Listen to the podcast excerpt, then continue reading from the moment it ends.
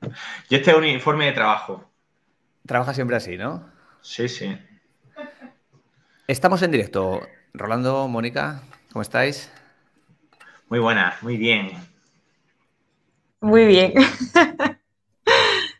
Tenemos un, ligero problema, la vida siempre funciona así, que Rolando y Mónica están juntos y a veces podrían llegar a acoplarse un poco.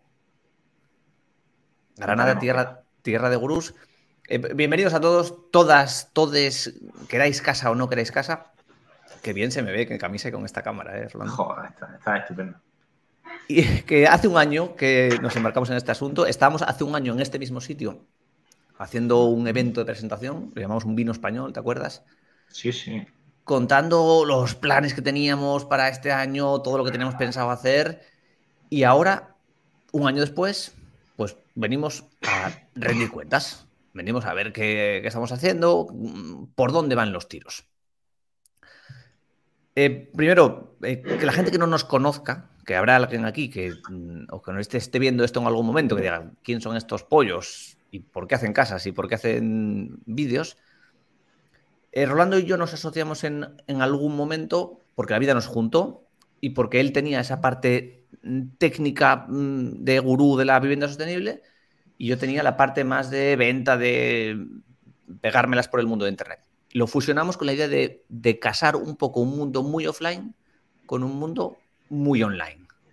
Era un perfil eh, raro, de negocio raro, sobre todo porque es que es un año después ya puedo decir que es muy offline, que este mundo es ridículamente offline, pero hemos hecho nuestros pinitos. Y esto es lo que vamos a contar. Después, tenemos aquí a Mónica. Mónica, bienvenida. Preséntate o, estás muteada porque que, que desmutearos.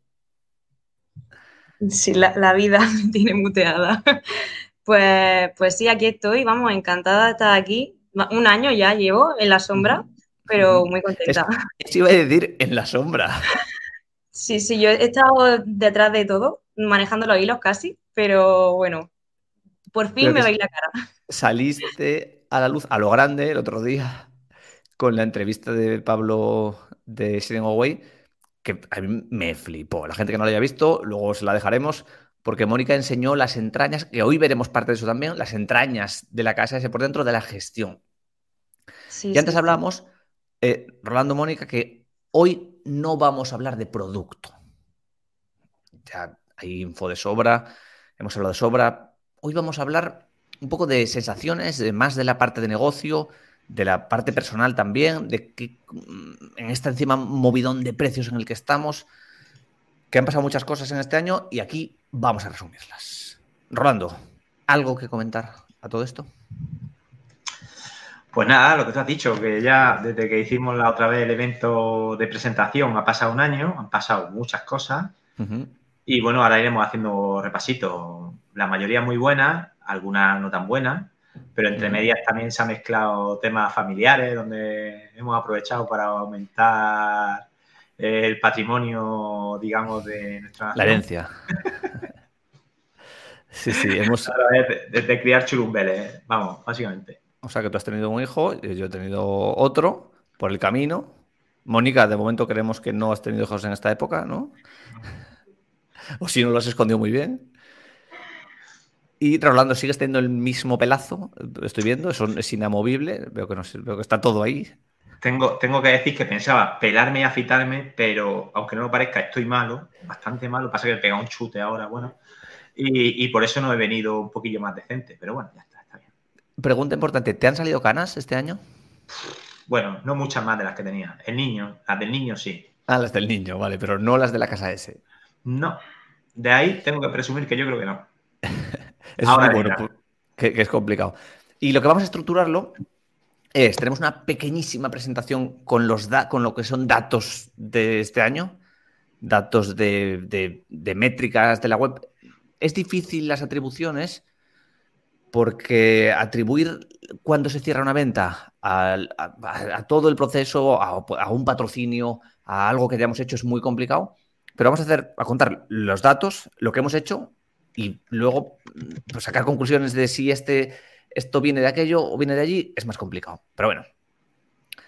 Eh, podéis interrumpirme en cualquier momento, eh, recibimos preguntas, lo que sea. Hay alguna pregunta que mandaron por email que luego comentaremos, pero vamos, que, esto mola, eh, ha sido muy divertido. Luego, luego tenemos más, más, opiniones personales de cada uno, pero yo voy a contar lo primero que, que le he puesto, Rolando, aniversario. está bien. Muy bien, muy bien hilado, Está un poco pillada, pero aniversario, si la, si la dices rápido, mola, aniversario. Que parece que, luego lo estaba viendo y digo, parece que nos hemos muerto. Primer aniversario, 28 de junio de 2022. No, no nos hemos muerto. El sector está a punto, pero nosotros no. Primero, en estos últimos 12 meses de la casa S.com, al principio éramos la casa S.es, hubo una web nueva que la enseñamos en el otro evento, una migración que, como todas las migraciones, fue liosa. Estos son los datos de visitas, tráfico de Analytics en la web.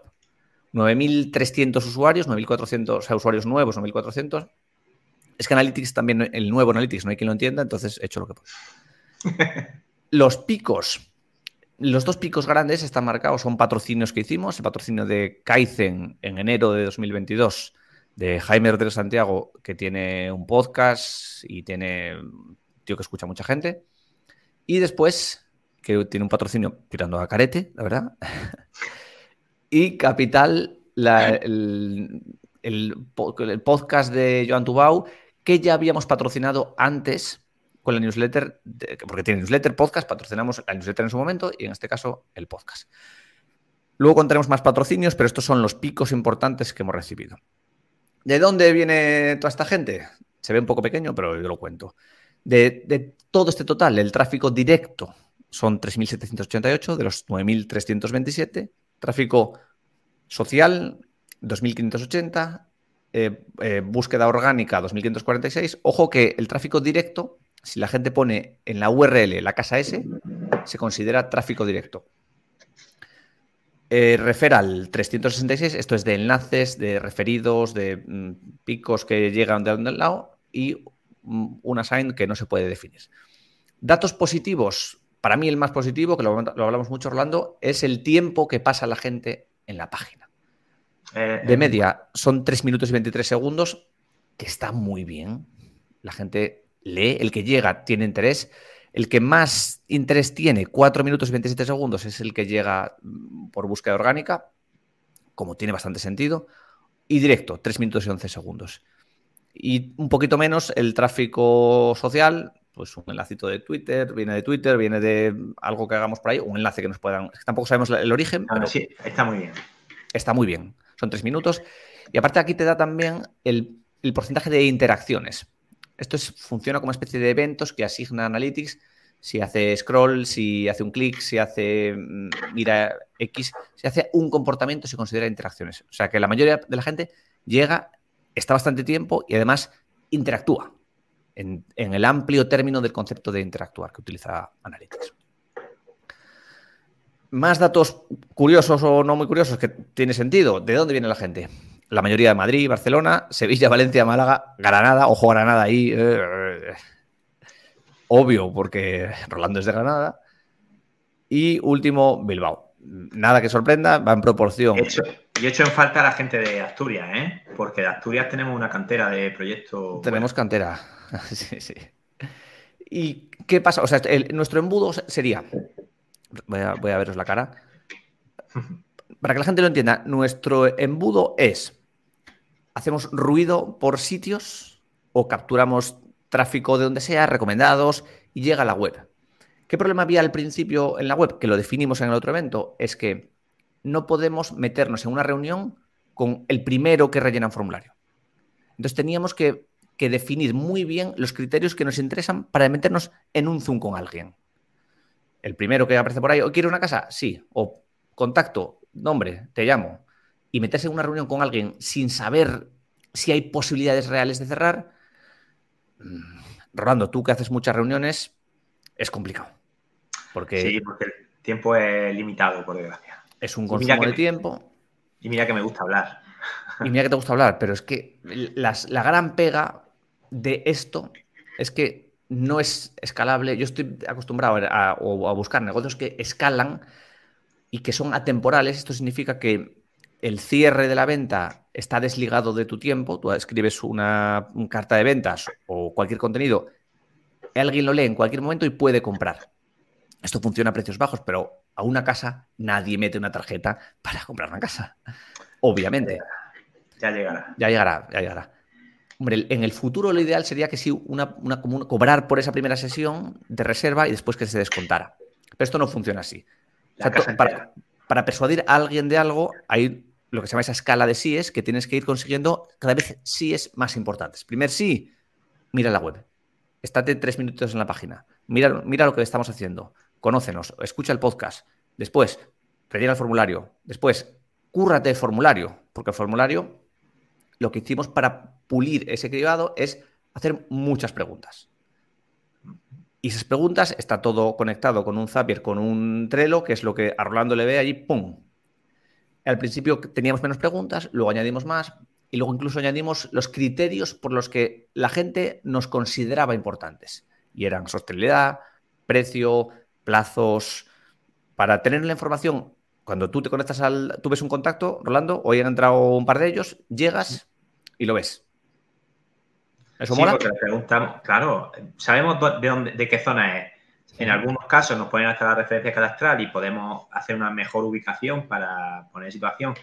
Por ejemplo, con uno de los contactos de hoy, la casa es una parcela entre medianeras. Vale, estupendo. Además, es una cosa que le indica y se lo dice, oye, ya hemos visto que tu casa es entre medianeras, no hay problema, podemos hacerla perfectamente.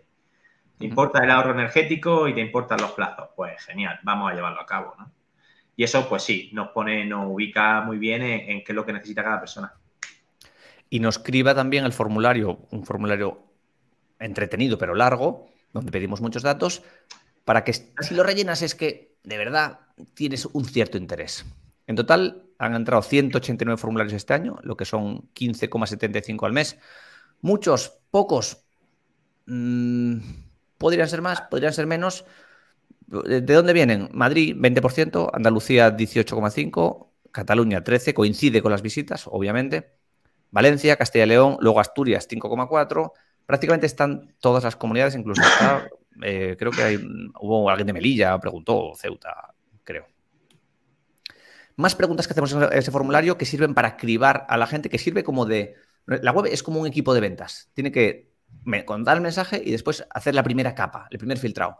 Preguntamos si tienen terreno, porque alguien que viene con, ya con parcela es más probable que se cierre el 38% tienen un terreno, el 34% no lo tienen, pero mm, quizás pueden tener unas arras, incluso pueden tener algo mirado, es importante saberlo. Y ahí les pedimos incluso la referencia catastral de cuál es el terreno que estás mirando.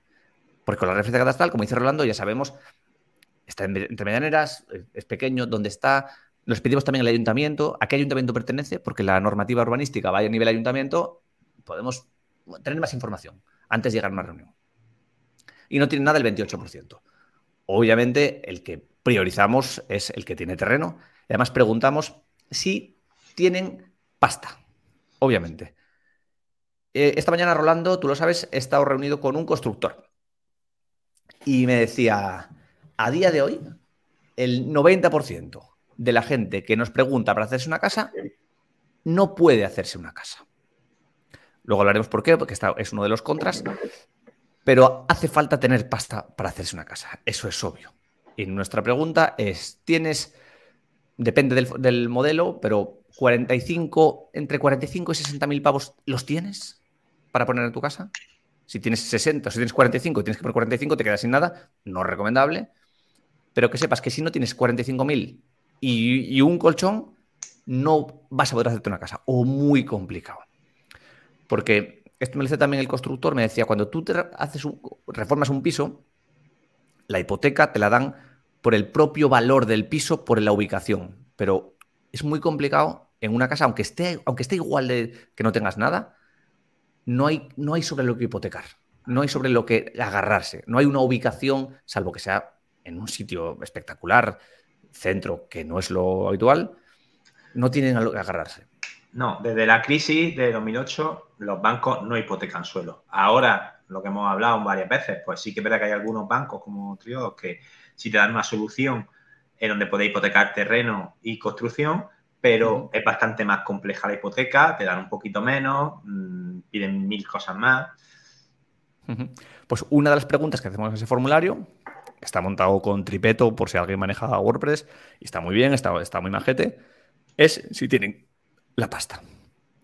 Y obviamente la mayoría lo tiene porque si no, que no, si no tienes la pasta, te estamos diciendo en la pena de financiación que si no tienes pasta, no te vas a poder hacer la casa. Así que eso te descartaría.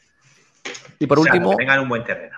Que tengan, claro, que tengan un buen terreno ya. Que, ojo, que, que los bancos, si el terreno es tuyo por herencia, no, lo te, no te lo consideran a la hora de hipotecar.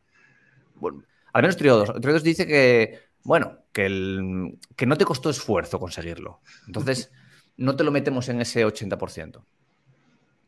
Y como tenemos varios modelos de casa, la mayoría Super S39, lo que nos indica. Esto para mí, Rolando, no sé tú cómo lo ves, es que la mayoría cuando piensa en una casa, y yo pienso en una casa, es piensas en una casa grande. Por defecto. Con Super S, Super S. Pues super. A mí dame la Super. Luego también ofrecemos la opción de a medida, que sería, pues, mira, tiene un coste extra, pero que sepas que podemos encajar alguno de los modelos, adaptarlo. El modelo S, que sería como el intermedio, y la mini, la más pequeñita, el Estos son datos, son aproximados porque al principio no todo el mundo lo rellenaba, no teníamos esa pregunta al principio, pero más o menos van por ahí los, los tiros. Que supongo que no sorprende, Rolando Mónica, ¿no? No, no, desde luego. La cuestión, por aclararlo un poco, pues es verdad que nosotros desde el inicio, el planteamiento, porque, bueno, hoy no hemos hablado nada de producto, porque quizás ya ahí tenemos suficiente información, como decías tú, en la web, en el evento anterior, en el podcast hemos, hemos ido desgranando todas nuestras ideas alrededor de producto y demás. Pero por aclararlo, si alguien está más perdido, nosotros desde el inicio nuestro modelo de trabajo era con casas tipo. Entonces, cada casa tipo, la S, una casa de 105 metros cuadrados, que era, fue la inicial, y después hicimos la Super S, que es de 155, y la Mini S, que es de 75. Es cierto que a día de hoy, no sé ya si me estoy adelantando un poco o no, mm, no hemos construido ninguna casa tipo. O sea, todos los encargos están siendo encargos a medida. Bueno, a medida, pero sobre, sobre una base. Sí, sí. Sí, porque por ejemplo, lo bueno es que los tipos nos están sirviendo para que la gente sepa más o menos cómo es su casa y más o menos lo que le va a costar. Sí, sí, sería una especie de, híbrido entre a medida y estándar. Sí. Que, por ejemplo, ya también adelanto, el viernes día 1 yo firmo una, una anotaría para comprar una parcela para hacer una casa S. Y el, el, anteproyecto sobre el que trabajamos es la Super S, pero con retoques. Pues sería esto. Una Super S, ya, pero yo es que yo necesito, yo ocurro en casa, entonces necesito que esta habitación tenga esto o mm, esta otra cosa. Pero que lo de definir unos tipos estándar de casa es útil. Quizás, obviamente, cuando tú haces una casa quieres algo más a medida, pero como orientación es muy útil. Y en la web a la gente les, sirve mucho. Sí, porque le ayuda a ver dimensiones y cuando quieres una casa con tres dormitorios ya sabes pues que en 105 metros cuadrados cabe una casa con tres dormitorios, pero que si los quieres, si quieres un salón más grande, más amplio y quieres un lavadero, pues a lo mejor te faltan algunos metros. O con la Super S igual, oye, pues es una casa con cuatro dormitorios y no necesito tanto, me sobra un poquito, ¿no? Y es hmm. cuestión de ajustarlo. ¿Qué hemos hecho hasta ahora, o de un año para acá, para mm, agitar todo esto? menos de lo que nos gustaría, ya en tono el mea culpa, porque, y luego diremos, una de las cosas que no ha salido tan bien, es que tú haces unas previsiones de vamos a hacer tantos episodios del podcast, vamos a patrocinar no sé cuántas cosas, vamos a tuitear no sé cuántos hilos, y luego al cocer, ¿qué pasa con todo? Que todo mengua. ¿Qué sí hemos hecho? Hemos grabado y publicado nueve episodios que han acumulado 5.600 descargas en estos 12 últimos meses, que no son muchas, pero si piensas que son casi 15 al día, a mí me gusta más. 15 personas que te, o 15 personas, o alguno puede descargárselo dos veces, pero aproximadamente 15 personas que todos los días están escuchando parte de tu mensaje comercial. Que lo grabamos. Dale la brasa. Que lo grabamos una vez y ahí está funcionando. el resumen del podcast, cuando montamos el podcast, no era un podcast pensado para grabarse todas las semanas o cada, sino como una fuente de información extra sobre que complementara el contenido de la web y que fuera útil, fácil de consumir. Nuestro, el perfil que tenemos definido era un perfil que escuchaba podcast. Y bueno, luego diremos por qué ha salido bien, pero mi sensación es que, es que ha sido muy útil. A la gente que lo escucha, a la gente que tiene interés, le mola el podcast. Porque cuando te metes en hacerte una casa, todo es poco. Todo lo que consumas es poco. Solo quieres saber más, más y ver más casas y, y, saber más de métodos constructivos y, ver house tours y, fliparte ahí y tirarte horas en YouTube y en Pinterest. Y entonces mola mucho porque es ese papel que tú haces, el podcast, la gente que no lo ha escuchado, ese papel que, en el que tú ilustras y yo hago pues de cliente que no tiene ni idea. Cumpliendo el papel del, nuestro cliente final. Y mola. Y luego patrocinios, hemos patrocinado Suma Positiva, como ya dijimos, el de Joan Tubao, la newsletter de... Suma Positiva de Samuel. De Samuel, eso, perdón. De Jul Investor, que patrocinamos su newsletter. Café y Negocios, que lo patrocinamos un poco así, así como un poco como de repente, ¿no? Sí. De, de Tomás. Kaizen y Capital, de Joan Tubao. Mm, los más tochos fueron Suma Positiva, Kaizen y Capital. El de Kaizen creo que fueron 600 pavos por ahí. Pues por ahí andará. Capital, ¿cuánto fue? Que lo pagamos hace poco. Con IVA también, 600. Otros 600. Y mm, mi sensación, porque el último año también eh, con Nudista Investor hubo muchos patrocinios y yo te digo, tengo sensaciones encontradas.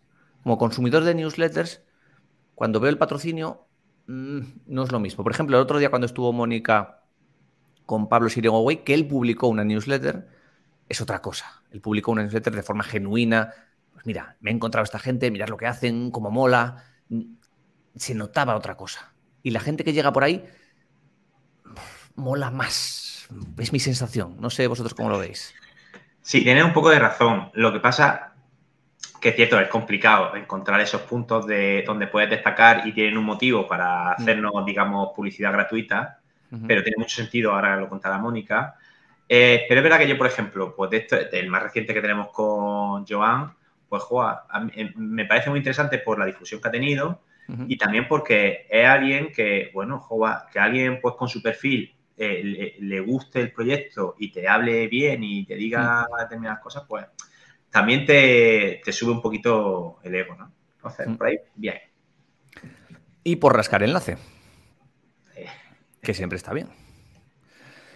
Y después de estas métricas, eh, esto que hemos hecho, ¿qué, mm, ¿qué hemos conseguido? ¿O cuántas casas hemos vendido? En la casa s.com barra improgress hay una URL donde tenemos un mapita, un custom map de Google Maps y tenemos un Airtable metido con las casas a día de hoy. Que Rondo, si quieres ir contando tú eh, por encima, que me voy.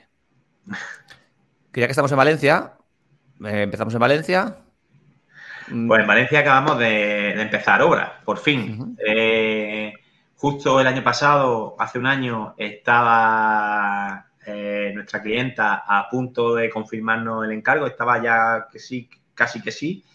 Empezamos con el proyecto, allí ha tardado un poquito más la licencia y por fin hemos empezado. Esta semana, justo esta semana pasada, estuve yo en Valencia, que empezamos con el movimiento de tierra y bueno, hace ilusión de, empezar ahí ya, de tener otro huevo plantado, como digo yo. Una sensación que yo no conocía. Es verdad que cuando decía que esto es muy offline, es que es muy offline. Porque cuando hay burocracia por el medio, ya no es que sea offline, es que es hay que buscar otro nombre. O sea, para la parcela que nosotros firmamos pasado mañana, mm, llevamos casi un año. Entre que. casi un año con el acuerdo, porque hicimos parcelación, proyecto de parcelación, que hay que hacer 50 vueltas para un proyecto, informe, eh, eh, eh, arquitecto, mm, geotécnico, el, el, técnico del ayuntamiento, notaría, después había que esperar por notaría, había después por catastro y registro después había que pasarle un formato GML que el de notaría no lo podía ver, entonces había que imprimírselo. Después la de registro decía que, faltaban no sé cuántas áreas. O sea, una puta locura. Y, hostia, si no, hemos, ni hemos empezado, no hemos puesto ni el momento de tierras y, yo ya estoy eh, alucinante. Dice Coana que la palabra offline es tortura. Sí, sí. y esto que el ayuntamiento de aquí es relativamente rápido, que hay otros ayuntamientos probando que la cosa ya con calma. Hay de todo, desde luego. Como te vaya a una capital de provincia, mmm, te puedes morir de asco. Nosotros, eh, una de las casas que tenemos en Granada, que va por el ayuntamiento, que es una casa que va a quedar entre Medianera, pedimos la licencia en octubre. Eh, hace un par de semanas llamamos, nos dijo la técnico, ya lo tengo casi llegando a la pila de, de ya mismo toca. La semana pasada nos dijo, ya solo hay delante dos vuestros, pero eso no significa que cuando llegue eso, no, nos quedarán otros dos mesecitos, vamos, seguro, ojalá que para septiembre tengamos la licencia y digamos, bueno, 11 meses, no está mal. En Oviedo había también una chica con la que hemos estado hablando, que ella ya tiene proyecto y estaba buscando quien le ayudara a construir la casa. Pues ella eh, me dijo, no, es que claro, mm, yo le dije que podíamos, que que no veía necesario modificar el proyecto más teniendo en cuenta el plazo de licencia, porque ella me dijo que había tardado un año en Oviedo en darle la licencia. Es que pasa otra cosa, que, por ejemplo, aquí, para el proyecto de parcelación, había que consultarlo primero con el técnico del ayuntamiento. Teníamos el ok, perfecto, vamos hacia adelante. Pero es que después el técnico no era el que daba el ok, sino que había que hacer, se hacía como una, como una reunión puntual que hace el ayuntamiento y va probando cosas. Pues esa reunión era cada los X días de no sé cuánto, cada cierto tiempo. Y podía haber sido ayer y tienes que esperar tres meses a que se vuelvan a reunir. No, no suelen tardar tanto, pero sí. O, cuando les apetezca. No sé hay si en los que en un mes y medio te dan la licencia. Hay otros que pueden ser dos, tres, cuatro. Hay otros que son ocho, como nos ha pasado en Valencia, en Gilet. Y hay otros que son un año. Ya está, no hay más. Pues esta es una de las lecciones que yo he aprendido este año y que creo que me seguiré aprendiendo, que cuando está la burocracia por el medio, ojito con eso. Y bueno, nos vamos a Asturias, si quieres, Rolando. Eh, Lamuño, Concejo de Cudillero, sitio pues, espectacular. Está a 500 metros de la costa, mm, es estupendo. Además, una parcela súper llanita, con unas vistas estupendas. Creo que ha quedado un proyecto muy majo para una casa que va a ser una segunda residencia. Yo le va a estar muy chulo. Eh, y de esa estamos ya también para empezar ya mismo. Están terminando con temas de financiación y empezamos. ¿Tenemos licencia? Sí, sí. Y empezamos. Igual, allí nos dijeron que iba a tardar un mes y medio, dos, y al final han tardado casi cuatro. Pero bueno. Eso es lo, que no controlamos. Eso es lo que no controlamos, sí. Barcelona, que no es Barcelona, es Cervelló. Exactamente. Ahí pues ya tenemos entregado el proyecto básico para la solicitud de licencia reciente de la, hace una semana o dos semanas. Y bueno, a ver lo que tardan. Igual, va a quedar una casa chulísima, porque hemos, la parcela es bastante inclinadita, pero vamos a hacerle una cubierta vegetal, se va a quedar integrada en el terreno, va a hacer como de contención la casa y creo que va a quedar mm, una pasada. Bueno, creo, no estoy convencido. Antes de irnos al sur, que en Asturias también la casa, la parcela que firmamos el viernes es para estas dos casas. Esta, se ve la foto, creo que sí. Esta es. Hasta pones toda la parcela, se parcelaría por aquí y por aquí, no se ve mi ratón, en tres y ahí van dos casas SS. Una para nosotros y otra para este tipo que está aquí, que son Juan y María. Estuve con ellos el viernes cenando y este es Juan y aquí iría a su casa. Que además, no sé, mm, el detalle también de que justo la tuya es la casa S porque la otra es la CV, la B, la tal, y la tuya justo es la casa S. S de Sandiche, que es el pueblo donde está la casa. Pues una casa para la familia de un, gurú. Que aquí el gurú eres tú. no, no. Aquí el gurú Rolando, el del pedazo. Las toman. Y nos vamos al sur. Bueno, Valencia ya está, Sevilla. Sevilla, pues igual en Valencina, que le queda muy poquito para terminarse, se alarga un poquito la construcción porque por motivos de subida de precio y demás, el promotor se hizo cargo de la obra a partir de que nosotros le hicimos la, envolvente, la estructura, la obra gris, ¿vale? Entonces, pues se está alargando un poquito más, pero le queda muy poco. Esta semana, de hecho, si no la semana que viene, empezaban con el monocapa, ventanas y terminar instalaciones y a ver si en un mes y poco está terminada. Tengo una Has dicho una palabra que es obra gris, que para ti es muy habitual y para mí ya empieza a serlo, pero que mucha gente que nos escucha no tiene ni idea. ¿Y qué es la obra gris? Pues lo voy a explicar yo como si lo supiera. Muy bien. Porque, porque hoy he estado con el constructor y he dicho, mira, nosotros, ya como si supiera, eh, lo que queda es la obra gris. Y él dijo, oh, sí, sí, la obra gris. Yo pensando como si supiera. No, y decía, por dentro el trastosado, monocapa. Y el tío, oh, sí, sí, tal. Eh, una casa tiene una estructura, un armazón, que se llama el envolvente, que son las paredes y el tejado. Pues con Baupanel, que es ese material que hace de estructura, de, aislante, que luego se proyecta hormigón. Se proyecta hormigón es que se, o se hace un encofrado, que es que se echa hormigón por ahí y eso se queda como un armazón. Que después, ese es un porcentaje de la casa, pero hace falta acabar la casa. Carpinterías, carpinterías, ventanas, puertas, mm, electricidad, fontanería, saneamientos, energía, aerotermia, más, más suelo radiante, más paneles solares, teja si hace falta, porque en el caso del Amuño, por ejemplo, el ayuntamiento exige que sea a dos aguas, o sea, dos aguas significa mm, así, no cubierta plana, o a cuatro aguas, o a las aguas que sean y el, y el resto está a tabicar por dentro, baños, cocina, mm, acabar la casa. La obra gris sería lo, como lo gordo. La estructura, cerrar, dejar aquello como, un, como una caja a la espera de, acabarla. Eso sería la obra gris. ¿Sí? Exacto. Sí, sí, totalmente. Hacer la estructura y los cerramientos. Total. no me gusta lo de gris. Es que, es que, la manera más rápida de, decirlo. Entonces, incorporamos ya un. Igual que muchas veces se utilizan anglicismos para determinadas cosas, pues cuando encuentras un término adecuado para explicar lo que quieres, pues ya no hay forma de quitárselo. Mm, porque contabas de, Sevilla, es que el, el, promotor decidió, una vez que estaba hecha toda esa envolvente, hacerse cargo él, porque hay gente más manitas y más espabilada que puede decir, pues mira, contrato los oficios por un lado, yo, yo me lo muevo. Claro, sobre todo por eso, porque se habían ido un poco, fue justo cuando pilló la subida más importante de precios y por intentar ajustar al máximo, porque iba muy pillado, pues, pues se ha encargado y va muy bien. Vamos, ya por suerte queda muy poquito. Antes de ir con las casas, hay una pregunta que si sabemos si los patrocinios en newsletters tuvieron alguna conversión. Muy difícil de adivinar. Sí que es verdad que después, ¿no, Rolando? llegan algunos formularios, aumentan las visitas seguro. Sí, y llegan pero... los formularios. Y en algún caso, pues cuando hemos preguntado, eh, pues nos han dicho, sí, es verdad que he entrado por esto, por lo otro, más o menos por la época, normalmente por estos picos que ha enseñado, se nota.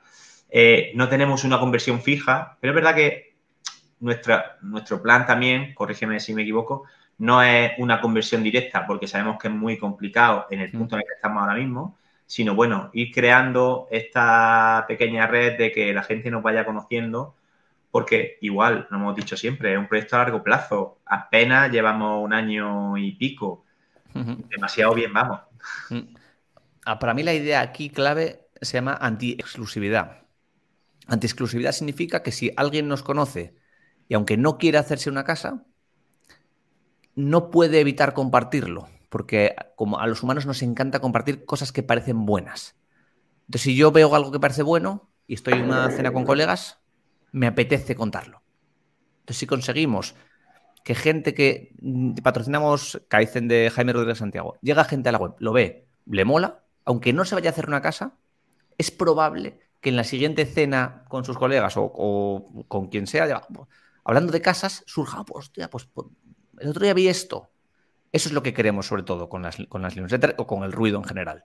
Que, se genere ese movimiento, estar ahí, en la cabeza de la gente. Eso, justo eso. Eso sería la semilla.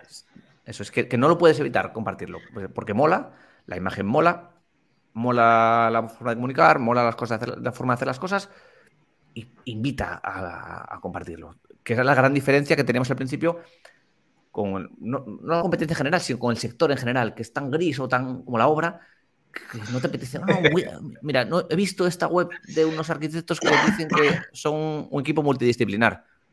Pues no me apetece compartir eso. Salvo que me hayan hecho una obra. Entonces, si digo, esto sí, pero lo que buscamos con, esta imagen diferente es que se genere eso, incluso aunque no sean clientes nuestros. Más casas, Rolando. Eh, ven al Mádena. Bueno, allí en Málaga mm, tenemos una parcela espectacular, unos clientes que han encontrado una parcela preciosa, pues para hacerse una casa con unas vistas al mar alucinantes.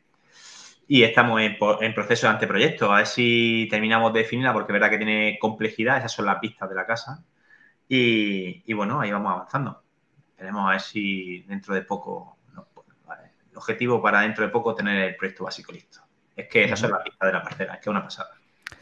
También estás diciendo proyecto básico. ¿Nos podrías ilustrar un poco cuáles serían todas esas fases de mm, anteproyecto, proyecto básico, mm, así para un... Por resumir muchísimo. culto. Eh, la fase de anteproyecto, una vez que se formaliza el encargo, la fase de anteproyecto es cuando se definen un poco los espacios que va a tener la casa, el tamaño, cómo se van a configurar, hacer como digamos un poquito el puzzle.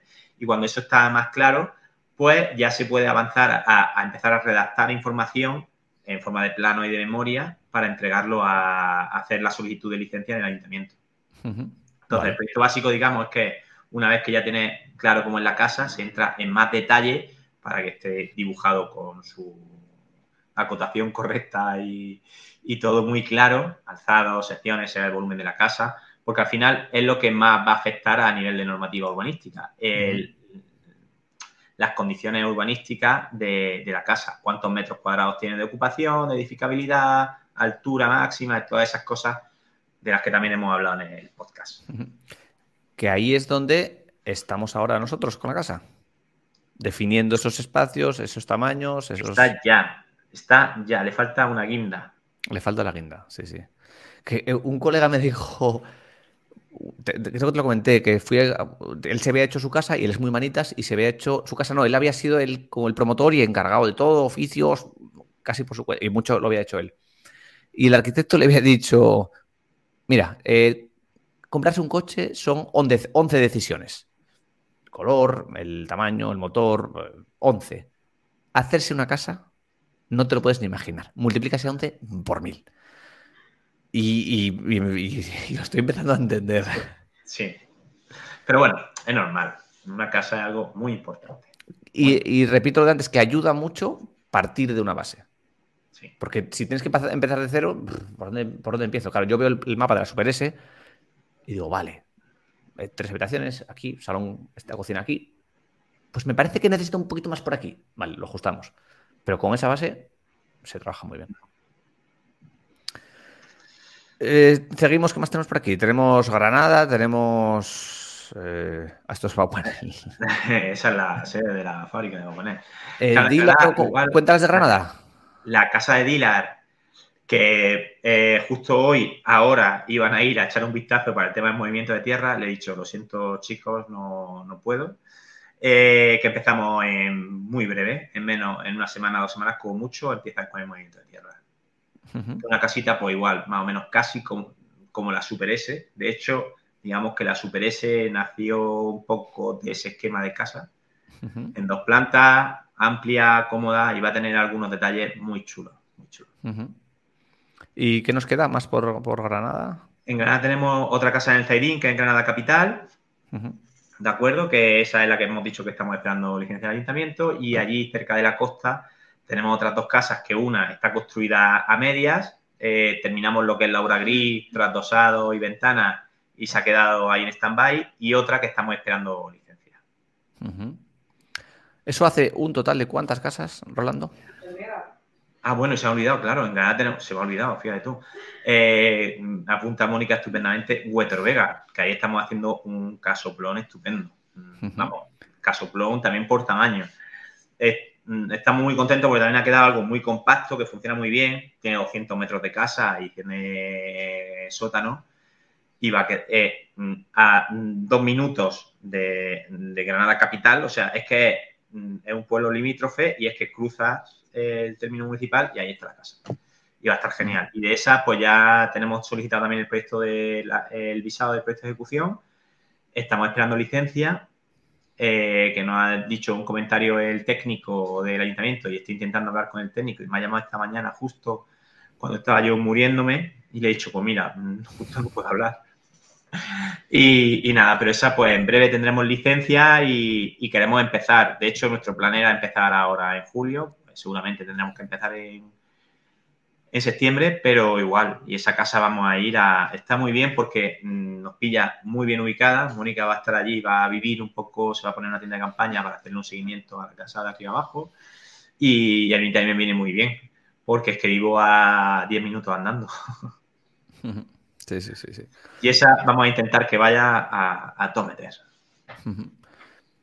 Haciendo un poco resumen, es muy difícil, no es imposible, no se puede hacer, decir que estas 12 casas vienen de estas visitas, porque en una web sí o en un e-commerce sí que se puede hacer este, este embudo en el que ves tanta gente que me está buscando, tantas impresiones que, que tengo en Google, tantos clics, tantos, esto lo hacía con los hinchos de Amazon, que yo sabía exactamente cuánto, desde la gente que mis webs aparecen en, Google, después cuántos clics, después cuántos clics a Amazon y después cuántas conversiones en Amazon. O sea, yo sabía que de cada 100 veces que aparezco en Google voy a generar X euros. Aquí esto no se puede hacer.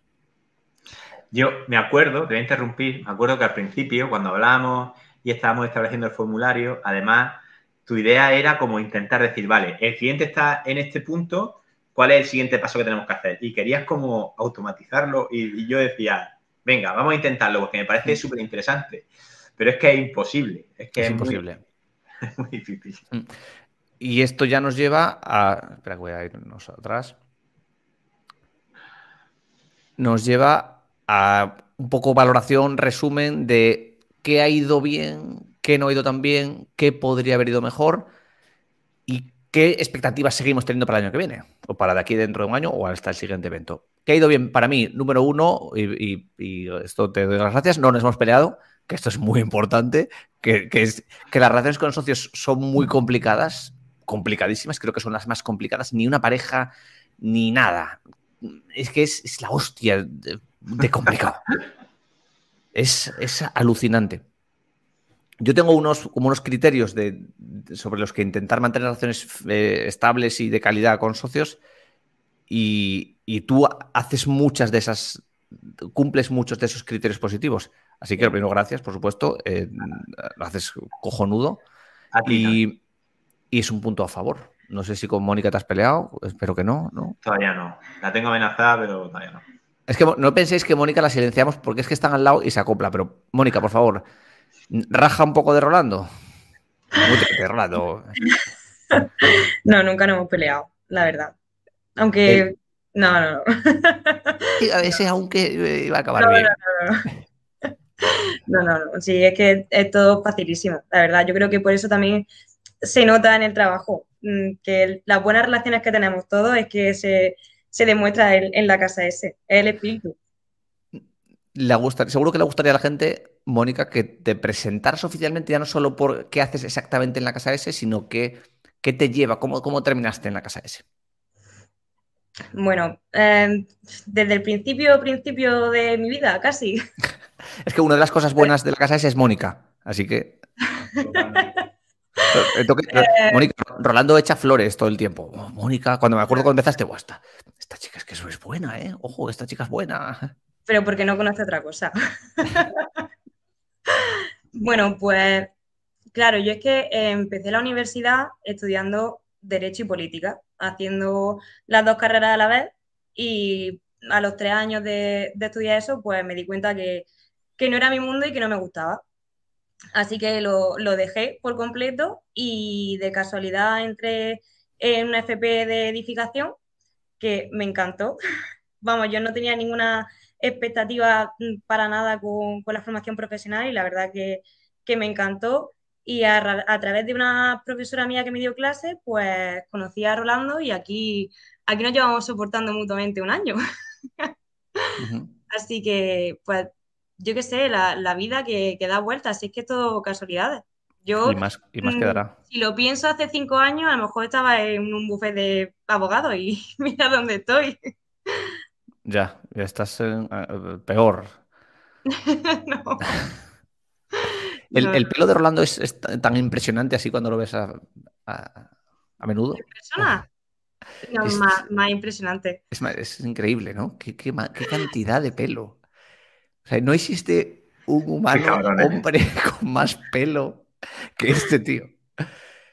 Pero yo creo que eh, ahora lo lleva corto, yo creo que se le ha visto más largo. Sí, sí, sí. sí. ¿eh? En Zoom no le cabe, no es que no le cabe aquí. se le sale. Se le sale por arriba. más cosas positivas. Clientes de calidad. Bueno, aquí ya dejo hablar a Rolando porque el tema le encanta. Este le encanta. La idea original era eso que dijimos antes, que ir, ir, cribando un poco, ¿no? Ir cribando, porque si no, como tengas que meterte en un, Zoom con el primero que un formulario, es complicado. Y yo le decía a Rolando, Rolando, todo lo que tú sabes, porque en un mensaje comercial, en las reuniones, terminas contando muchas veces lo mismo. Es que es así, es que es lo que es. Es que todo comercial sabe que vas con, con tus cuatro, cuando yo vendía casas, es que vas con, tus cuatro frases, con tus cuatro coñas, y las repites las, que te funcionan, y las vas puliendo. Y las repites y, no te, hacen hasta gracia a ti, porque le haces la misma broma del baño, se la haces a todas las parejas que entran por ahí. Pues esto es lo mismo. Entonces yo decía, todo lo que tú vayas a contar, que lo cuentes muchas veces, el cliente tiene que saberlo por delante. La web y el podcast. Y el que tiene interés, escucha el podcast. Así que como es muy positivo el podcast, también es positivo que la gente que lo escucha se traduce en clientes de calidad. Hemos llamado así, en gente que comprende un poco la película, ¿no? Sí, totalmente. Eh, ahora respondemos la pregunta que ha hecho José, ¿vale? No sé qué hace Mónica en la casa S, porque ahora hablaremos un poco más de eso.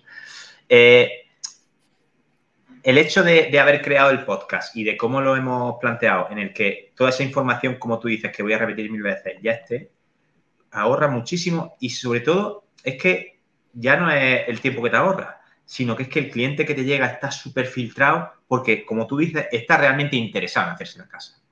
Y yo cuando llega alguien y nos contesta, se mete en el formulario, eh, nosotros le contestamos y contestan, ay, sí, es que yo he escuchado, me he escuchado el podcast entero. Es que es genial porque digo, primero, sé que es una persona que realmente está interesada en lo que hacemos. Segundo, es una persona que le hemos resuelto ya mil dudas. Le van a quedar porque siempre hay dudas pero le hemos resuelto un montón de dudas. Y encima, para colmo, pues ya quiera que no, a base de escucharnos, esto es como las series malas, te acabas enganchando, ¿no? Y mira, me gusta, por malos que son, me gustan. Eh, entonces, en ese aspecto, yo creo que nos da mucho. Y nos ha llevado a ese punto que, que tiene ahí indicado, que yo creo que estoy encantado con los clientes que tenemos. Porque son clientes fáciles, son clientes que están alineados con nuestra forma de ser, con nuestra forma de trabajar, que yo además se lo digo, digo, mira, no vamos a ser perfectos. Yo voy a intentar que vaya todo lo mejor posible, pero van a surgir mil movidas, pero al final lo importante es que establezcamos esa relación de confianza en el que sepáis que cualquier problema, cualquier historia, cualquier movida, se va a resolver de una forma u otra. ¿De acuerdo? Y que sobre todo se va a hacer mirando por ellos siempre. Entonces, yo creo que ahí tengo mucha suerte, porque soy yo el que trato con los clientes a día de hoy. Todavía está, digamos, focalizado eh, ese trato con el cliente de la casa S en mí. Mm, en breve tendrá que eso ir cambiando, porque si no, no vamos a ser eh, escalables completamente. Pero tengo mucha suerte por eso, porque soy yo el que también, pues, da la cara, pero también recibo, recibo cosas. Y cuando mm, te dicen determinadas, te dan, te halagan o, o te dicen, oye, lo mejor que nos pasa contigo es la confianza que nos transmites estamos satisfechos con tu trabajo, no sé qué. Es que es genial, porque es verdad que al final el, motivo principal de todo esto es el poder estar tranquilo con que le estás dando un servicio a alguien muy bueno.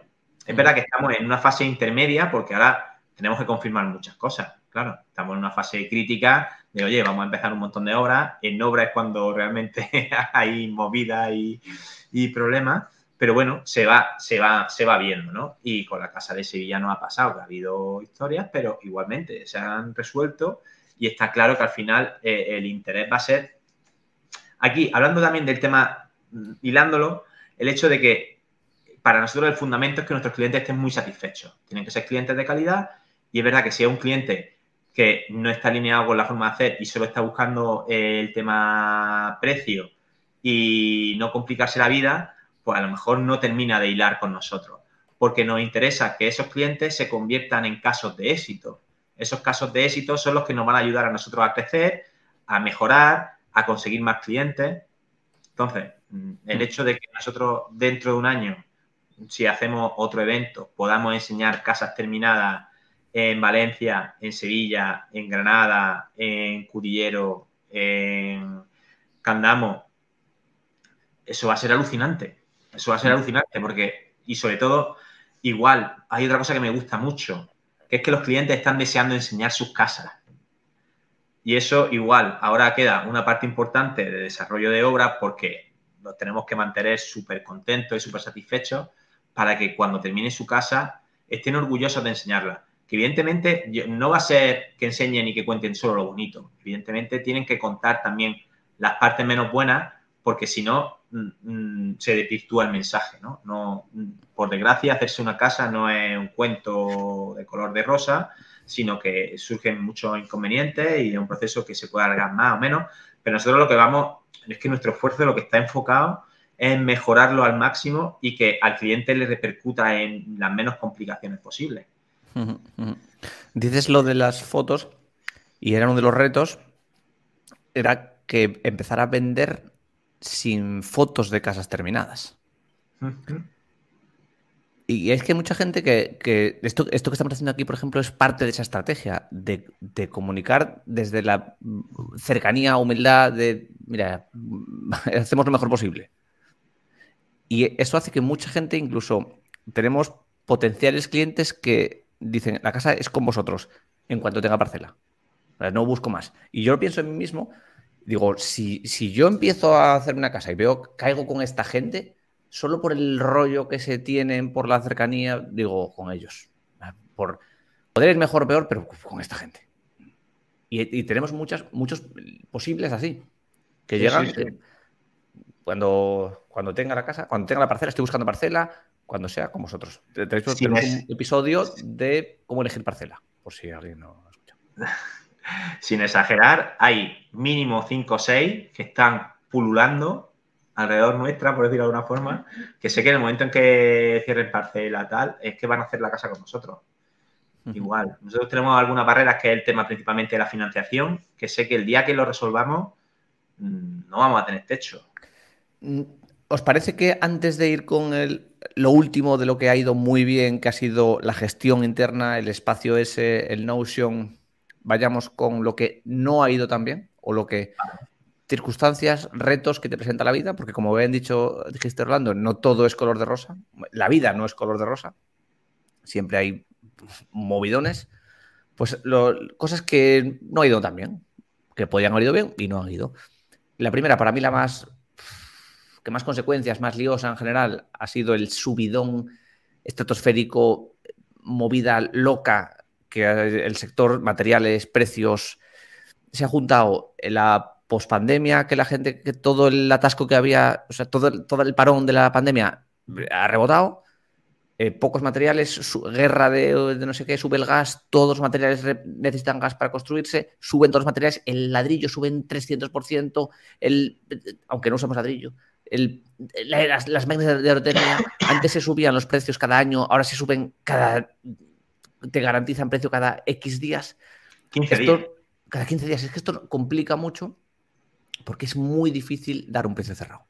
De hecho, a día de hoy, eh, salvo que te columpies mucho, o sea, puedes dar un precio, una burrada, o sea, como mucho más alto, con, con una horquilla de precios. Pero para dar un precio ahora de mercado, no lo puedes mantener durante X tiempo. ¿Cuánto va a durar esto? Pues no se sabe. Sí que se intuye que hay un parón obvio porque el parón, cuando esta subida de precios la gente agota su presupuesto con la primera partida, ya no pueden seguir. Entonces se están cayendo muchas horas. Hay parón, eh, obvio. Este me decía hoy que conoce un tipo con un montón de material almacenado, que lana de roca en este caso, y decía que no le están entrando pedidos de lana de roca. Lana de roca se utiliza para, para aislar, una forma de aislar, que no le estaban entrando pedidos. Cero que cuando se acaben las obras que están en marcha, que qué va a pasar dentro de tres meses, cuatro meses. Que no se sabe. No se sabe.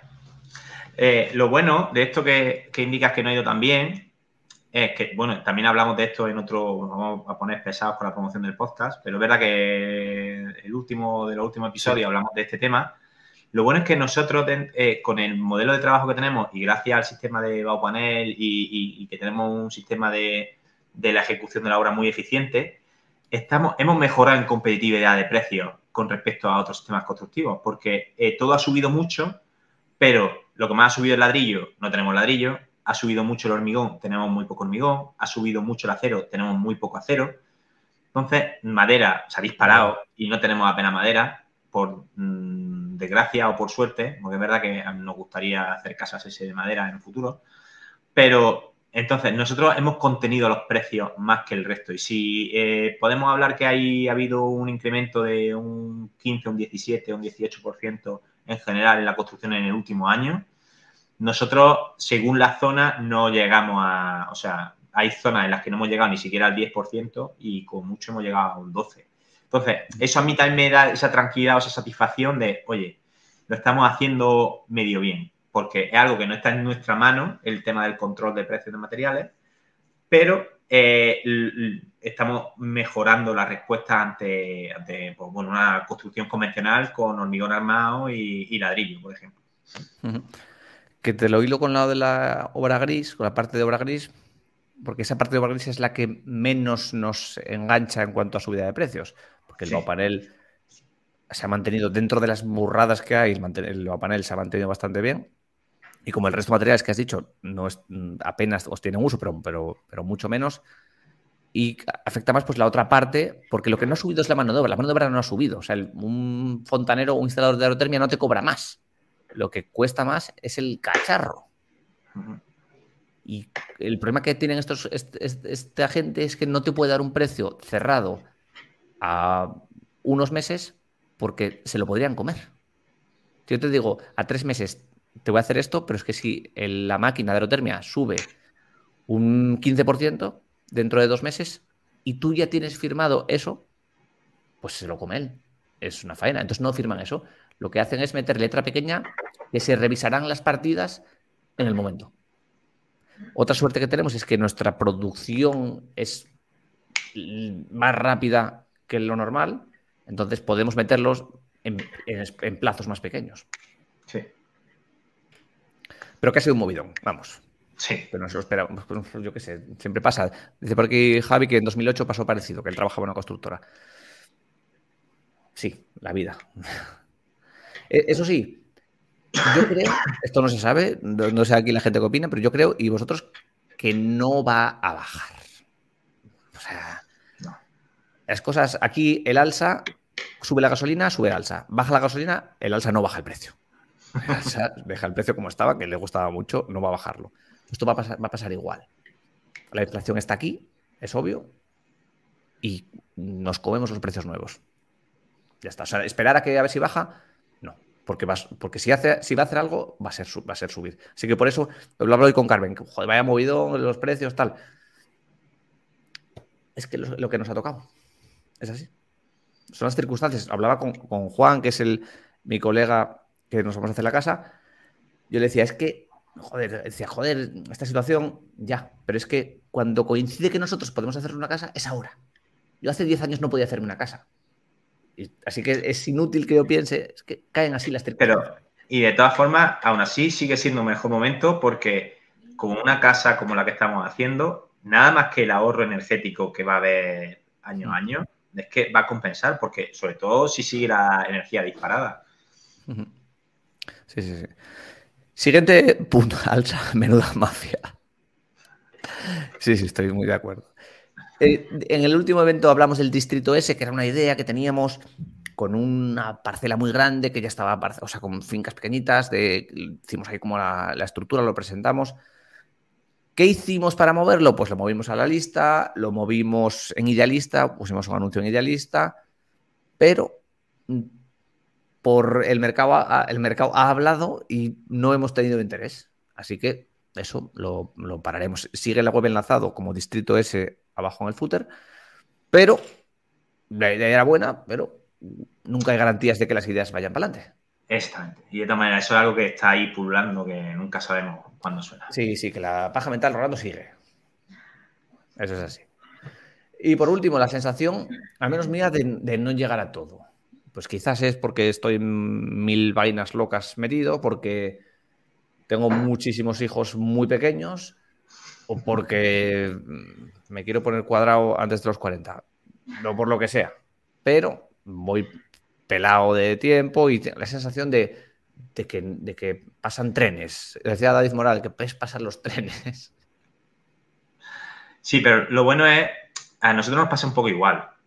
Pero yo, aún así, estoy muy satisfecho con la trayectoria porque de un año a esta parte hemos ido confirmando proyectos y han ido entrando trabajos hmm. que, digamos que no pudiendo ofrecer casas terminadas para enseñar, pues me siento muy afortunado de que seamos capaces de, tener trabajo y vamos trabajo, trabajando a buen ritmo, sin un estrés alto y, al mismo tiempo esto igual se hila con lo siguiente, pues nos ha ayudado a nosotros a ir estableciendo nuestra estructura de trabajo y, crear una base sólida y unos cimientos sólidos para, para cuando cojamos más volumen y más, y más tamaño, pues que, que no nos pille el toro, ¿no? Entonces, en, ese, en esa línea. ¿eh? No me voy. en esa línea, pues yo personalmente, eh, hablo por mí, me encuentro muy contento de que, de que hemos llegado, estamos en, en, una posición ideal. Un año más tarde, el poder decir que tenemos 12 casas, de las cuales hay una media, otra que se está terminando, y tres o cuatro más que van a empezar de forma inminente, y que Mm, con algo de suerte, a primero del año que viene tendremos más casas terminadas. De verdad que mm, me da, mm, me siento muy satisfecho, me siento muy satisfecho, porque nos ha ayudado también a justo lo que va a entrar ahora, que es interesante que hablemos un poco, a, crear ese sistema de trabajo, esa estructura de, pues bueno, a través de herramientas y, de, y, de, encontrar un camino para desarrollar los proyectos, ¿no? Porque al final la parte buena es que nosotros también somos muy, muy rentables en la parte de, hacer proyectos. Eso hace que, podamos ajustar bastante los, precios. Sí, sí, que caminarse, caminos hacer andar. Y es imposible, esto que vamos a ver ahora, hubiera sido imposible armarlo previamente. Hasta que no estás tratando con clientes, gestionando ayuntamientos. Eh, es verdad que está bien definido eh, como los procesos, pero hasta que no lo ves, hasta que no estás metido, lo que decías antes de, vale, si lo que yo pensaba era, si el cliente hace esto, entonces hace aquello, entonces vamos a hacer lo otro. Es, es, complicado. Entonces, por terminar y ya me callo, que me voy a mutear, lo bueno que hemos, yo siempre digo, mm, para mí, hablo de mí, es más importante el equipo que los clientes. Entonces, en ese aspecto hemos tenido también la suerte de que hace justo un año llegó Mónica y bueno, yo las expectativas eran buenas, pero, pero tampoco, eh, tampoco y llegaban a, a las expectativas que me planteo hoy, ¿no? Entonces, no me imaginaba que íbamos a llegar al punto en el que estamos. Ahora ella va a enseñar, y también como preguntaba antes, creo que era, ¿quién era? José. José, preguntaba José, eh, que a qué se dedica Mónica, pues ahora que lo cuente un poco más. Y, y lo que para mí ha, metido más valor en la casa S, porque ella hace proyectos, ¿vale? Ella me ayuda con la redacción de proyectos y demás, pero es que hay una parte de organización y de, implicación y de trabajo, mm, pues bueno, que va mucho más allá de, entrar en un estudio, hacer proyectos y ser el delineante y, desarrollar toda la documentación que nos hace falta. Y aquí me callo. Mónica, desmuteate, por favor. Ya es el señor que se calle. ya tengo mi oportunidad. pues... Mónica Notion Expert. Me gustó el otro día de Notion Expert. Sí, así, me llama. sí, bueno, es que eh, yo creo que una de las cosas que más me gusta del entorno ese que voy a enseñar ahora es que ha nacido totalmente desde cero, porque yo no tenía ni idea, mm, rolando pinceladas cuando yo llegué, y es que parte desde, desde cero totalmente y es que está hecho a nuestra medida y como lo necesitamos nosotros. Entonces, eso está genial porque encaja justamente con lo que queremos. Y bueno, es una de las maravillas del no code, que si tuvieras, la vez en la entrevista el otro día, si tuvieras que hacer esto, encargárselo a un developer, hazme esto para gestionar esto, es imposible. Una herramienta como Notion, que es tan sumamente flexible que te permite hacer todo lo que quieras, lo tienes. Y en este caso está ese entorno ese de gestión interna, porque ojo el movidón de gestionar tantos proyectos, cada uno en un estado, cada uno con unas necesidades puntuales, cada uno con una comunicación que necesita, es un movidón. Yo no sé cómo lo hacen otros estudios de arquitectura o porque yo lo veo solo con, mi caso, solo con mi casa y digo, madre mía, ¿cómo, cómo se va esto a hacer con 10 tíos a la vez? Menuda locura. Sí, yo recuerdo que, Pablo me preguntaba que cómo había sido el cambio de pasar de un del no code a, esto. Y es que yo realmente pues le dije que no conocía otra cosa, no conocía otra forma de trabajar que no fuese con, este sistema, con esta forma de organizarse, porque es que me parece lo mejor, lo más cómodo y lo más sencillo, no solamente para nosotros, sino para los clientes también, que fue un poco pues Enséñanoslo porque yo, quiero venderlo. Yo quiero bueno. que la gente pague por esto. Eh, ¿Puedes compartir pantalla? Espera, sí, sí, ¿no? Sí, voy, voy. Eh, sí. Vale, ¿se ve ya? Se ve. Vale. Bueno, pues esto es nuestra página principal del entorno S, que fue una licencia que me tomé yo, de llamarlo así. Y claro, ¿qué pasa? Que la casa S no solamente va de casa, va de mucho más. Entonces, el entorno S abarca todo lo que es la casa S, además de proyectos, tenemos muchísimas más movidas y cosas súper interesantes que hay por aquí pululando y que tendría que estar agrupada en algún sitio sí o sí. Entonces, bueno, la parte más interesante a nivel de arquitectura es cómo organizamos los proyectos, porque, bueno, para quien conozca un poco Notion, pues tenemos una plantilla que es común a todos los proyectos porque realmente todos los proyectos siguen la misma estructura a nivel de, de las fases del proyecto que hay que seguir y demás. Entonces, pues lo tenemos aquí todo muy organizado y muy ordenado y dentro de cada fase viene definido exactamente qué hay que hacer, al menos en rasgos generales, ¿no? Y luego pues ya podemos ir escribiendo pues, cuestiones más específicas de cada proyecto dentro de cada una. Y bueno, la verdad es que es súper cómodo mm, y está, está muy bien. Que, por ejemplo, esta que, es la mini S, eh, pues vamos marcando lo que está haciendo, o sea, lo que está hecho en cada, en cada proyecto y luego pues se va completando una barrita de cómo va cada proyecto, eh, la fase en la que se encuentra y además que es muy visual. Yo es una de las cosas que creo que más me gusta, que es que con un flashazo lo ves todo muy claro. Sí, porque tener que saltar de proyecto a proyecto es... Claro. a ver dónde estaba. ¿Qué, había hecho? Una misma persona está haciendo varios proyectos a la vez, ¿no? Porque eh, cada proyecto va por una fase diferente, tiene sus cuestiones y entonces eh, necesitas tenerlo todo muy organizado en tu cabeza y yo creo que esto permite que cada persona se organice un poco como quiere, porque lo puedes ver así, pero lo puedes visualizar de un millón de formas más. Entonces, está, está hecho para todos los públicos. Si tu cabeza funciona así, pues oye, pues genial. Que tú prefieres así, como en mi caso, pues, pues también vale. Que Notion no patrocina este evento. No, pero, pero casi que debería, ¿eh? Solo digo eso. Em, y bueno, aquí tenemos eh, una de las joyas de la corona, que es la página de proyectos para clientes, que es como nació todo, porque nosotros antes trabajábamos en Trello y los proyectos, el, cómo los clientes seguían su propio proyecto, sí que estaba en Notion. Entonces ya nos tuvimos que venir aquí porque no tenía ningún sentido estar trabajando en dos plataformas diferentes. Y bueno, pues eh, de igual manera hay una plantilla en donde eh, los clientes van a poder ir viendo mm, paso por paso eh, cómo se encuentra su, su, proyecto, cómo eh, vamos con los trámites, qué tipo de conversaciones tenemos con los ayuntamientos, con el colegio, todos los PDF los van a tener aquí organizados. Entonces, a mí me parece fantástico, porque si eres una persona organizada como si no lo eres, lo vas a tener todo aquí. Entonces, es que es un, un recurso muy rápido y, pues muy y, más cómodo que, por ejemplo, el email. El email, mátame un email. ¿Dónde? No, se queda todo aquí. ¿Dónde está ese email? Claro, pues el email pues se perdió.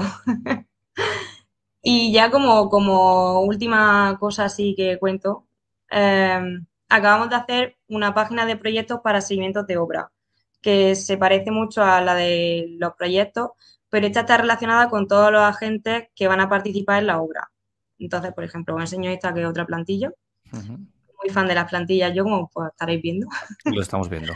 correcto. Y bueno, pues también es muy, muy cómodo para todas las personas que van a participar porque van a tener aquí pues un calendario con las fases, toda la documentación del, del proyecto, todos los planos, eh, los contactos, mm, fotografías para que nosotros también vayamos viendo el proceso. Eh, bueno, está un poco en así en beta, pero, pero tiene buena pinta, ¿eh? creo, creo. Sí, es que hay tanta información, se genera tanta información a la hora de hacerse una casa, es impresionante lo que se genera. Y ya te digo que no, o sea, que esto es del proyecto, pero que es que luego hay mucho más, porque esto es como todas las, mm, las páginas que tenemos, que bueno, desde aquí un saludo a, Elena, que fue la que participó en esto y puso su, granito de arena bien grande eh, para ayudar a organizar un poquito esto, porque es que ya te digo, todo esto es que ya... Mm, además, como nos encanta, pues luego tenemos un mogollón de referencias de otros proyectos que nos pueden inspirar, eh, yo qué sé, pues un, millón de cosas de información de colegios, de información de visados, de leyes, de normativas, de contactos con otros mm, agentes, de posibles clientes. Bueno, es, fantástico. Sí, es el, espacio de trabajo. Sí, yo hablo de, desde el cariño. Porque además Pablo recuerda que me preguntaba que cuántas horas había aquí y yo no, no lo sé. Pero porque cada vez mm, van surgiendo cosas nuevas. Entonces, por ejemplo, justamente hoy he creado este que es comando de AutoCAD, ¿no? Que pueden ser, pues, eh, recursos rápidos de comandos que no conocías de AutoCAD y los vas echando ahí. Que a lo mejor sirve, que a lo mejor no sirve, pero bueno, ahí queda, ¿no? Porque a lo mejor mm, hay cosas que se utilizan y hay otras que son un poco cajón desastre. Pero bueno, es que como se va creando todos los días, pues no, te sé decir cuántas horas hay. Hay mucho. es, como una. ¿Conocéis Obsidian y estas herramientas de gestión de conocimiento? Pues sería un poco, un poco así, donde está todo organizado, donde está todo conectado, donde solo tienes que ir y desde allí organizarte. Y un sitio también, porque la mente es muy buena creando, pero es muy mal almacenando. Entonces, si tuvieras que almacenar todo esto de memoria, Imagínate. No, la casa de no sé dónde, esa cómo está. No, esa está. No, eso, pum, lo vuelco ahí, esa información está. ¿Cuáles son los procesos? No tengo que volver a pensarlo. Pues mira, esta casa, el siguiente paso es pedir esto, luego esto, luego ayuntamiento, luego colegio, luego. Mm. Claro. Sí, es que esa es, mm, vamos, lo vería un problema, eh, sobre todo teniendo tantos proyectos a la vez como, como dices, porque aquí es que eh, con tanta mm, propiedades con tantas, bueno, claro, es que este es el de los proyectos de los clientes. Este, por ejemplo, pues aquí hay muchísimas propiedades que, que solamente con, con pinchar ya tienes toda la información de, exactamente qué necesitas. Em, que igual la gente, igual estamos hablando muy rápido y la gente no conoce Notion. Bueno, pues daré, daré, una masterclass en algún momento sobre esto, porque tiene miga. A ver, yo espero que así en rasgos generales se entienda un poco cómo funciona y qué es lo que se quiere conseguir, pero trabajar con ello puede ser un poco complicado, pero en el momento en el que lo entiendes es muy sencillo, porque yo creo que tu cabeza también se adapta a eso.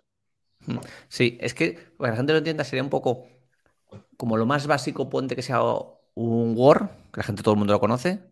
El siguiente punto más complicado sería un Excel, que la gente lo entiende también. El siguiente punto más complicado sería un Excel que llama a otro Excel y todavía más sería un Word en el que hay, tú puedes meter fotos, textos, tablas, Excels que llaman a otros Excels, que llaman a, que, le metes, haces clic y se abre como una página, que además los puedes publicar. Es como un, un gran canvas en el que puedes echar cosas y que se relacionan entre ellas. Sí, Sí, sí. y además lo puedes ver desde muchísimas formas diferentes, eh, modo calendario, modo tabla, eh, todo es relacionable entre sí, lo puedes ver la gente que quieras, las cosas que te interesan las puedes esconder, lo que no, es que es muy completo. Y vamos. Tiene su curva de aprendizaje, como bien dices. La arquitectura, sino yo creo que para tu vida casi. Sí, sí, sí, sí, sí. literalmente la gente mete sus vidas enteras. Sí, sí, sí, claro, claro, y yo, yo lo entiendo. Vamos. Mm. Todo, o sea, todo, control de gastos, calendario, mm, todo. Yo no uso, uso Coda, que es como una versión, otro, otro Notion, y ya digo que ahí funciona igual. pero literalmente tengo toda mi vida, todos los gastos de los últimos cinco o seis años. Claro. Proyectos eh, para saber dónde estoy en cada momento. Sí, yo no sabía que lo necesitaba hasta que lo conocí, ¿eh? O sea que ahora eh, Rolando me ha hecho una... O sea, tengo un problema ahora con esto, está claro. Porque con este eslogan que les has dado, no sabía que lo necesitaba hasta que lo he probado. Sí, sí. Les da para anuncio. Sí, sí, sí. Sí, sí. ¿Y qué más hay arriba? Eh, eh, cosas motivadoras. Hay. Sí, bueno, claro, es que esto es, bueno, el tiempo, porque siempre está bien tener el tiempo controlado. Esta es una tablita de nuestro horario, porque como hay veces que teletrabajamos, pues para saber si vamos a la oficina, en casa, si Rolando está por ahí de viaje. y estos son ya cosas que Rolando siempre aquí pone un tuit motivador, un chascarrillo, algo gracioso, y lo cambia todas las semanas. Y bueno, este mapita que ya lo conocemos, que eh, yo espero que tenga un montón de puntitos azules por aquí, por todos lados, y, que nos motive también a verlo todos los días. Y luego aquí, pues, el equipazo que tenemos, que ya somos, ya somos un montón. Con toda la información nuestra, pues por si en algún momento pues necesitamos tirar de teléfono móvil o de DNI. Yo tiro mucho del DNI de Rolando para rellenar todos los documentos y está aquí, o sea que es que también comodísimo. Y aquí un calendario que está em, vinculado con el Google Calendar a través de Integromat eh, para saber pues reuniones y citas, horas y demás. Y, bueno, pues también súper útil. Aparte, has mencionado Integromat, Make ahora. ¿Qué más? ¿Hay alguna automatización más armada aquí? No, ahora mismo no. Mm, estoy trabajando en ello porque eh, me pasa igual que con el que con el Notion, que yo no tengo ni idea, entonces parto desde cero, me busco tutoriales de YouTube y eh, documentos por ahí y entonces estoy aprendiendo poco a poco. También estoy pensando a ver en qué cosas se pueden utilizar, a ver en qué aspectos pueden ser útiles, porque, bueno, mm, es verdad que me parece increíble todo lo que se puede hacer con, con Integromat, bueno, con Make, porque me parece una pasada todas las posibilidades que tiene, pero mm, hay que darle una vuelta. O sea, creo que hay que reflexionarlo bastante porque es cierto que lo del calendario es una cosa que tenía muchas ganas de hacerlo y, lo, lo, conseguí, pero, pero quiero seguir pensando qué más se puede hacer. Maravilloso. Eh, no, que no estoy viendo el, no estoy viendo el chat y no sé si alguien tiene alguna algo que aportar, comentar. Rolando, ¿tú esto cómo lo ves? Pues yo lo veo estupendamente, porque cuando justo se incorporó Mónica, yo tenía claro que teníamos que encontrar un sistema de trabajo pues que fuera escalable para controlar todos los procesos, todos los proyectos, todas las cosas, porque claro, nosotros tenemos por una parte proyectos, pero también, como decía Mónica, tenemos más cosas que son tareas ese, yo qué sé, que tienen que ver con marketing, que puedan tener que ver con, eh, bueno, sí, también con marketing más offline, como poner una lona en Benalmádena, mil cosas, ¿no? Entonces, eh, y hacía falta que encontráramos un buen sistema de trabajo.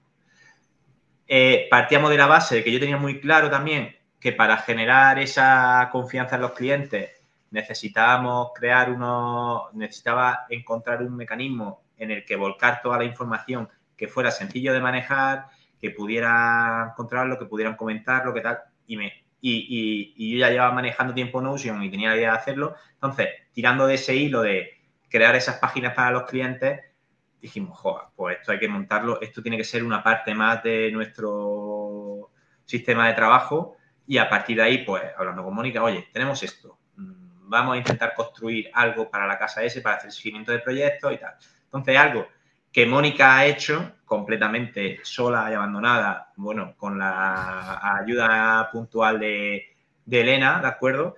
pero que yo tenía claros conceptos, pero no tenía ni idea de cómo hacerlo porque no tengo paciencia para ponerme a trastear y ver.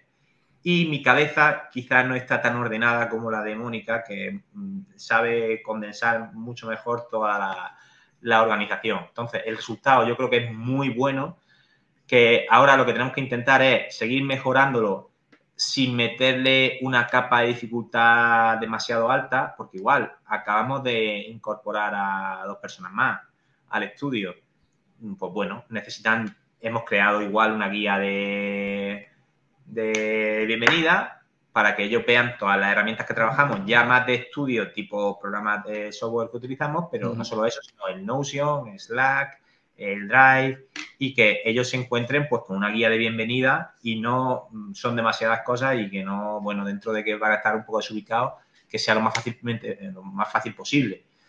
Eso, pues igual tenía que entonces, nuestro, este entorno S tiene que buscar también que no tenga un grado de dificultad demasiado alto para que la gente no se asuste nada más llegar. Sí, creo que, tiene, Notion tiene eso, que tiene una curva de aprendizaje, pero que luego te flipas. Sí, Y Mónica es un, buen, una buena prueba. Y Mónica se ha flipado. Muy bien. Por suerte, por suerte. Por suerte, por suerte. Eh, de preguntas, está Juana por aquí que te dice, tengo una pregunta para después, pues ya es después. Sí, sí, que le vaya. decía antes que preguntas, alguien en, en, email habían preguntado sobre construcción en las islas, Rolando, en concreto en Mallorca. Pues no tenemos problema, porque igual, de nosotros, de, son cosas que, de las que hemos hablado otras veces. Nosotros, el sistema constructivo principal de la casa es el baupanel. Baupanel ya lleva bastante tiempo en Baleares, en Ibiza, han hecho mm, villas y mansiones, no sé, es verdad que sé que por la zona de Málaga se llaman villas, en la zona de Ibiza no sé, casoplones, llevan haciendo mucho tiempo por allí. Y igual, y en Mallorca también. Entonces, eh, tenemos además un instalador, nosotros, Baupanel, digamos que suministra el material y después lo que hay son una serie de instaladores especializados en cada zona. Y allí en la zona de la isla hay.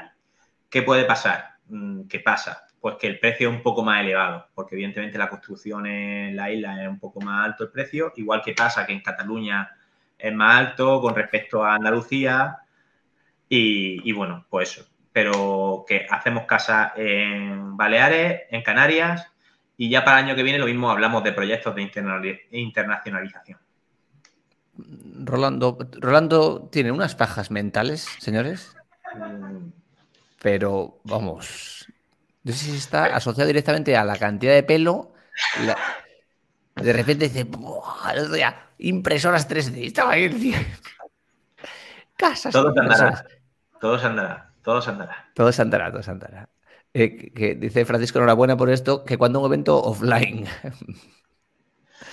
cuando pues, haya, mira, cuando haya mm, finalizadas con gente viviendo y todo documentado, ¿Cuántas casas? 10, 15. Venga, 10, 15. En, la casa de Álvaro va a haber un evento offline. Sí, sí, sí, sí, sí, sí. Me gusta. Seguro. Sí, sí, sí, sí, Esa va a ser buena. Eh, dice Coana, mm, nosotros, autónomos, estamos contemplando la opción de tener un kilómetro cero en Portugal. ¿Un kilómetro cero? Y eso, si habéis contemplado la opción de llevar la casa ese a Portugal, un kilómetro cero. Que es un sí, kilómetro cero. yo supongo que su kilómetro cero es como su zona, el punto de anclaje. Vale. Entiendo, quiero entender eso. Eh, sí, lo bueno además Portugal, yo siempre hablo además de la península, eh, porque Portugal nos pilla ahí al lado. igual que vamos a, vamos, desde Granada a Asturias, seguro que nos pilla más lejos que de Granada a, a Lisboa, por ejemplo. Sí. que no sé ahora la medida mucho, pero por ahí andará. no hay problema. A Lisboa, digo a Lisboa, a Portugal también vamos.